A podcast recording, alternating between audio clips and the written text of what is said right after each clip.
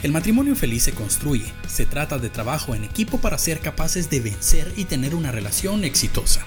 Escucha herramientas y consejos prácticos que te ayudarán.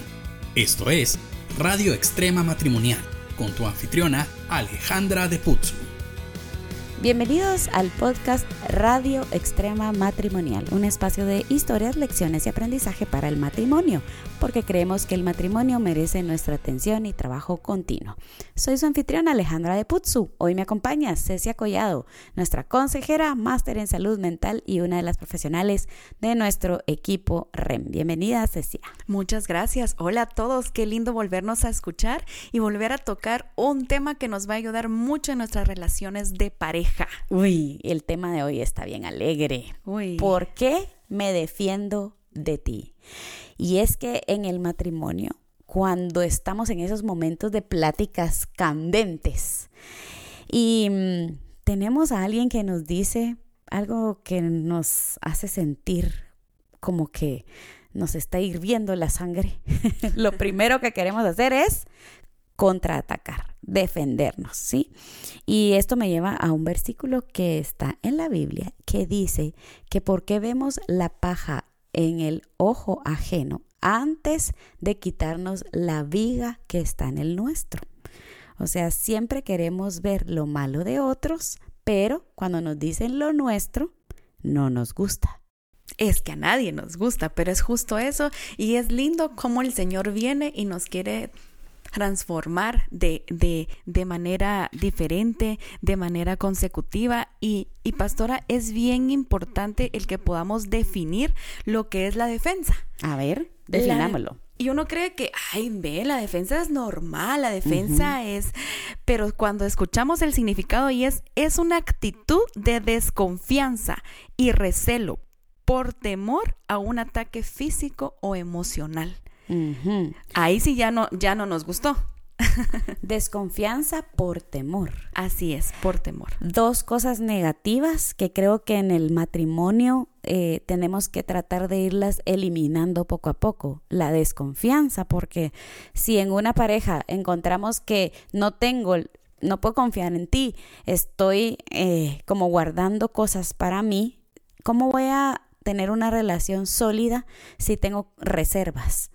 ¿Verdad? O sea, creo que la confianza es muy importante y la otra palabra que dijo es temor. Temor. El verdadero amor echa fuera todo temor. Eso está escrito en la Biblia.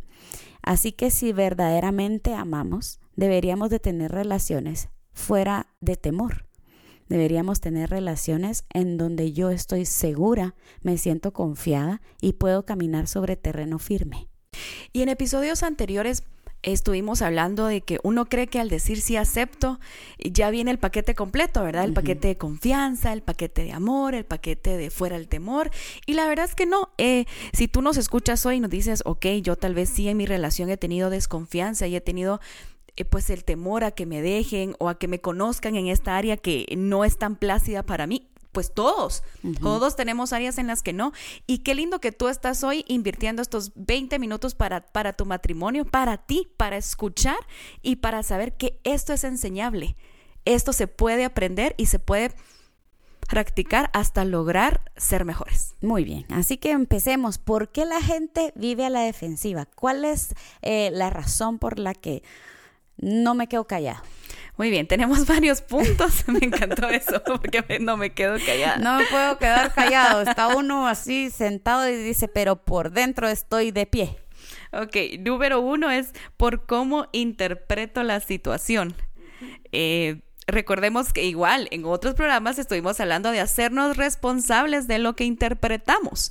Y a veces me defiendo por, ah, no, es que lo que querés es, es burlarte de mí. No, lo que querés es saber que tú eres superior y que yo soy inferior y no me voy a dejar, ¿verdad? Porque a mí me enseñaron a no dejarme. Y a veces creo que esas, esos juicios que hacemos vienen de nuestros propios sistemas de valores, porque yo soy así, ¿verdad? Como dice el dicho, el león juzga por su condición. Entonces yo vengo y digo, bueno, este me quiere dañar o quiere entrar por aquí o hacer tal cosa porque yo la mayoría de veces hago eso. No sé si me doy a entender que a veces decimos, bueno, este me está atacando y quiere que yo tenga tal o cual eh, actitud porque yo quisiera que al momento de decir yo las cosas se reaccione de esa manera. El efecto espejo. Ajá. Era, hay, un dicho o hay, sí, algo muy secular que nos dicen eh, que lo que no nos gusta de las otras personas normalmente es lo que no nos gusta de nosotros mismos.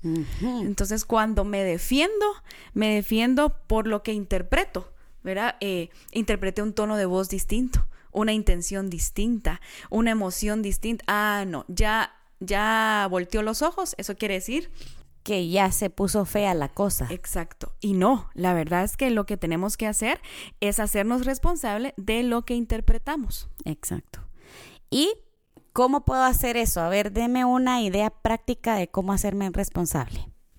Uno, tener mucha madurez y saber que en mi relación de pareja no está el enemigo.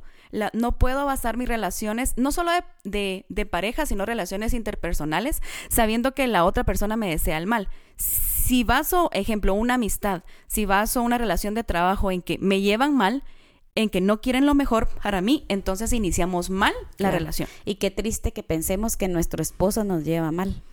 Sí, o que la esposa ya la tiene en contra mía y de plano voy a perder. Sí, entonces ¿para qué le digo? Claro. ¿Para qué le digo? Porque igual va a desconfiar de mí y tengo el temor a que a que esto pequeño que yo le quiero decir se convierta en un tsunami y no salgamos de esto y que nos dejemos de hablar como 15 días. ¿Qué es lo que pasa?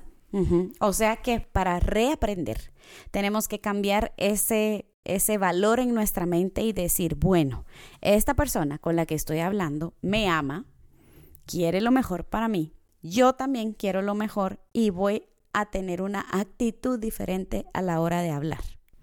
Y también que en el matrimonio no soy yo, sino es la otra persona. Mis acciones son para beneficiar al otro. Entonces, que yo me siente y que escuche lo que usted me quiere decir es una señal de que lo estoy amando, lo estoy respetando y me es de interés lo que me quiera decir, porque precisamente no siempre nos van a decir algo personal, nos van a decir tal vez algo familiar, algo de casa, algo de la relación. Entonces, no precisa que me estén atacando de forma personal, sino que otra de las señales en que yo me puedo hacer responsable de lo que interpreto es, ok, la otra persona me ama y como lo amo, le voy a escuchar. Eso me encantó, ser recíproco. Así es. Muy bien. Entonces tengo que aprender a interpretar la situación de una forma objetiva. Muy Sacando todo el bagaje, todo lo que tiene alrededor y aún creo yo mi propio, eh, la propia emoción que puedo sentir por estar hablando de algo que me incomoda. ¿Sí? Claro. Segundo punto, a ver, esto que usted decía que no era personal. Eh, yo creo que cuando uno le dicen es que las cosas no son personales, es bien difícil hacer esa separación. O sea, sí se necesita habilidad para separar las palabras y pensar que las cosas no están siendo dichas por un adrede, ¿verdad? Como para herirme, sí, sino que la persona en serio quiere comunicarse. Entonces, ¿cómo hago para que no sea personal? Eh, ¿O cómo funciona esto? Por favor, ilumíneme. Recordemos que todos tenemos un pasado. Y todos somos el resultado de lo que hemos vivido y eso nos lleva a nuestro punto número dos. ¿Por qué me defiendo?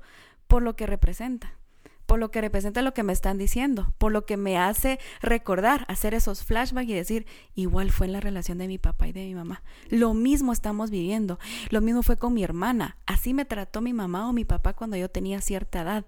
Entonces, requiere de mucha madurez el decir no, no es personal, pero si yo sé que mi esposo o mi esposa me ama, lo que está buscando es el bien.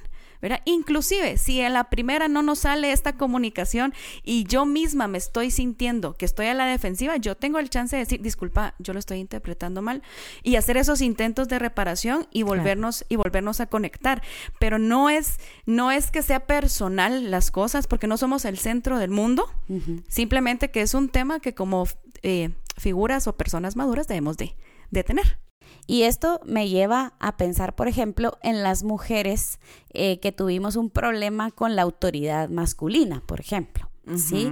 Eh, en mi caso, eh, pues tuve un problema eh, bastante serio con la figura paterna y entonces cuando mi esposo me trataba de, de enseñar algunas cosas nuevas o decirme, ponerme algún límite, yo rapidito, ¿verdad? Brincaba porque decía, este me quiere mandar y me quiere imponer cosas de las cuales yo no estoy de acuerdo. Y aquí la onda es pongámonos los guantes porque yo también pienso, porque yo también siento, porque yo también tengo un punto de vista válido, soy inteligente y este me va a oír. Entonces, no sé si eso también se relaciona, como, tuve en mi pasado algunos momentos difíciles en donde yo tuve que pues dar la cara ante alguien y, y veo reflejado.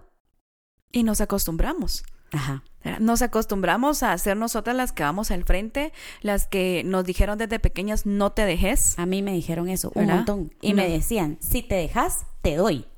Entonces desarrollaron en nosotros esa capacidad de defensa. Es lo que le decía, eh, esta actitud defensiva, este mecanismo de defensa es natural, eh, pero no quiere decir que por eso sea bueno o sea correcto o sea positivo, ¿verdad? Eh, entonces sí, los que, los que nos han dicho no te dejes, los que tuvimos que afrontar situaciones con la autoridad de nuestros padres y lo que representa ahora nuestra pareja para nosotros. Entonces ese punto número dos a eso se, a eso se, se refiere. Me defiendo no por quien tú eres, sino por lo que representas en mi vida, lo que me haces recordar. Ok, muy bien. Vamos a hacer nuestra primera pausa acá para escuchar a nuestro amigo Iván Pirela con sus dos minutos de sexo aquí en Radio Extrema Matrimonial. Hola, te hablo Iván Pirela y esto es Dos Minutos de Sexo aquí en la Radio Extrema Matrimonial. Muchos hombres me han preguntado, Iván, ¿por qué mi esposa pone tantas excusas a la hora de tener intimidad sexual? Hoy quiero hablarte de las tres cosas que más he escuchado de mujeres durante los últimos 20 años dando consejería a matrimonio. Presta atención, porque con algunos ajustes puedes eliminar todas estas excusas y recuperar la intimidad sexual que tu matrimonio necesita. Ahora, lo primero que he escuchado es, Iván, la vida me ha tratado muy duro, mi corazón está muy herido y me cuesta mucho tener intimidad con cualquier persona, inclusive con mi esposo. Hay muchos hombres que estamos llamados a apoyar a nuestras esposas y ayudarles, ayudarlas en el proceso de sanar su corazón. Una mujer con un corazón saludable puede tener una mejor intimidad con su esposo. Tú eres clave en eso, hombre. Lo segundo que he escuchado es, Iván, mi esposo es un pésimo amante. Es demasiado previsible. Comienza por A, sigue por B, termina por C. Para él, eh, para él todo esto se basa en llegar al objetivo. Me usa como un mueble y ya la verdad, yo perdí el placer en esto. Hombre que me estás escuchando, necesitas hablar con tu esposa, preguntarle si lo estás haciendo bien y entender, como lo he dicho antes, que la relación sexual no se basa en tu satisfacción personal, sino en satisfacer a la otra persona, en escuchar a la otra persona y en bailar al ritmo de la otra persona. Y por último, Iván, estoy molesta con él, estoy enojada con él y se las voy a hacer pagar. Y te le voy a decir una cosa que ya tú sabes. Una mujer brava, enojada, molesta, mm, mm, ella no quiere tener intimidad. Necesitamos hacer la paz para hacer el amor. Y tienes que resolver todo conflicto para que no haya excusa a la hora de tener intimidad en tu matrimonio. Estos fueron dos minutos de sexo aquí en la radio extrema matrimonial. Muy bien, y después de ese consejazo que nos dieron, vamos a seguir. ¿Por qué me defiendo? ¿Qué hago yo cuando me siento amenazado y tengo la razón? Cuando es válido, cuando verdaderamente eh, hay una injusticia que me están haciendo, cuando eh, lo que estoy defendiendo tiene que ver con mis creencias personales o mis valores, es algo tan importante para mí que yo no lo voy a negociar en mi vida. ¿Qué hago? Inclusive el mismo cuerpo tiene un sistema que nos ayuda a defendernos, ¿verdad? Eh, los pelitos de la nariz son para que no entre en polvo, ¿verdad? Las cositas que tenemos en el oído también. Entonces nuestro cuerpo está diseñado para defendernos de una amenaza. Si ya nuestro cerebro descodificó que lo que está del otro lado es una amenaza, es válido que me pueda defender, es válido cómo me estoy sintiendo, eso es válido Mi, mi punto de vista entonces es poderle decir al otro cómo me siento. Sí, disculpa, en esta plática, ¿verdad? sí estoy sintiendo que es personal, eh, siento atacada, me siento atacada, no fueron así las cosas y eso es válido, porque no, no estamos diciendo en este programa que, que el defendernos sea totalmente incorrecto o malo, sino lo que, eh, lo que estamos diciendo es que podamos ser asertivos a la hora de hablar de cómo me siento, no de cómo me está tratando la otra persona. Ejemplo, me estás hablando fuerte y a mí no me vas a hablar así. O sea, si ya empezamos con los guantes de por medio y los tacos, entonces el resultado de esa conversación no va a ser nada, nada positivo. Y es que el 94% de las conversaciones que empiezan mal, terminan, mal. Es imposible que yo piense que voy a tener un buen resultado cuando empecé malísima la plática, ¿verdad? Diciendo, mira, tengo algo contra ti. Y ahí ya terminé de arruinarla, ¿verdad? Pero eh, volviendo al tema de si yo tengo un punto válido, ¿cómo hago para reclamar mi punto válido? Muy bien. Uno, respirar. ¿verdad? Porque ahí entonces, ahí el corazón está acelerado, la presión arterial también, y por lo tanto puede hacer que nuestro cerebro esté un poco abrumado. Entonces debemos de respirar, escuchar y dejar que el otro termine su punto de vista. y otro es buscar el objetivo para el cual yo lo estoy diciendo. Yo lo estoy diciendo no solo como defensa, sino para que el punto quede claro. Entonces, espero a que el otro termine de hablar. Ok, ahora te voy a dar mi punto de vista. Y el punto de vista, como lo hablábamos anteriormente, no debe empezar diciendo, ah, es que tú estás mal y yo estoy bien. Debe empezar diciendo cómo nos estamos haciendo sentir, porque ese es un punto válido de reinicio. Claro. Me gusta eso, el punto de reinicio. Puede ser que tengamos también momentos en donde estamos ya a punto de, de ya pasar al punto de no retorno, ¿verdad? Donde ya uno dice cosas que, que pueden herir o ocasionar un problema más grande y hacer una pausa ¿sí? Decir, bueno, ya esto está, ya me estoy sintiendo como que el apellido se me está subiendo a la cabeza, ¿sí? y decir, bueno, ¿por qué no hacemos una pausa? Vamos, tomemos un vasito de agua, eh, oremos por separado para que se nos calme y en esos momentos creo yo que uno también puede eh, experimentar cuando ya se le baja a uno el, el mosh, ¿verdad? Cuando a uno se le baja la, la intensidad de, de todo tener un poquito más también de, propiedad para hablar. De objetividad, exacto. Y recordemos que hay estudios que nos revelan que 20 minutos es lo que le toma a un adulto el poder bajar el estrés que le está generando una conversación, eh, pero no por eso la vamos a obviar. Eh, porque la vida, claro, la vida matrimonial sí se disfruta, pero también dentro de ella duele, frustra, lloramos, nos enojamos y todo eso es parte de la vida. Entonces uno dice, bueno, no, es realmente nuestro matrimonio, pues no. No, nosotros no nos defendemos. Pero hoy queremos hablarles de ese cuarto punto que, que evadir o ignorar también es una forma de defensa. Y ese sí está bien grueso, porque muchos decimos, ay, ya, que se quede con su punto, yo aquí me, me retiro, ¿verdad? No me quedé contento con lo que estoy oyendo, pero prefiero la paz. Entonces, ok, ok, tenés razón. Y a veces hasta decir eso, basta, bueno, tenés razón, es una forma de evadir. Por supuesto, lo que tú quieras, mi vida, sí, está bien ese color, está bien, no vamos a comer, veamos el fútbol, no hay, pro o sea, no digo que no cedamos, ¿verdad? Pero es que uno dice, ¿para qué? Sí. como para qué voy a buscar un problema de eso? ¿Por qué creemos que hablar es problemático? Sí, o lo que decían antes los papás, haga lo que quiera. Ajá, ya. Pero el haga, el haga lo que quiera ya incluye el tono, Ajá. ya incluye la expresión y ya incluye el no me importas. O sea, ya, no le voy a invertir tiempo a esto si nos estamos desgastando, ¿sí? Pero yo creo que es válido que nos demos el tiempo como pareja de hablar de cosas importantes, no tan buenas tal vez, ¿verdad? O no tan muy cómodas, pero que es necesario y no evadamos o ignoremos. Sí, para eso hay otros episodios en los que hemos hablado de buscar el tiempo adecuado para poder platicar, pero lo importante es que es que no salgas de aquí creyendo que si no me defiendo, entonces voy a evadir y voy a ignorar, porque no, eso también es un síntoma de estar defendiéndonos y me gusta mucho, me llama tanto la atención porque es el camino fácil. ¿verdad? Lo más difícil es enfrentar y hacernos responsables de lo que está ocurriendo.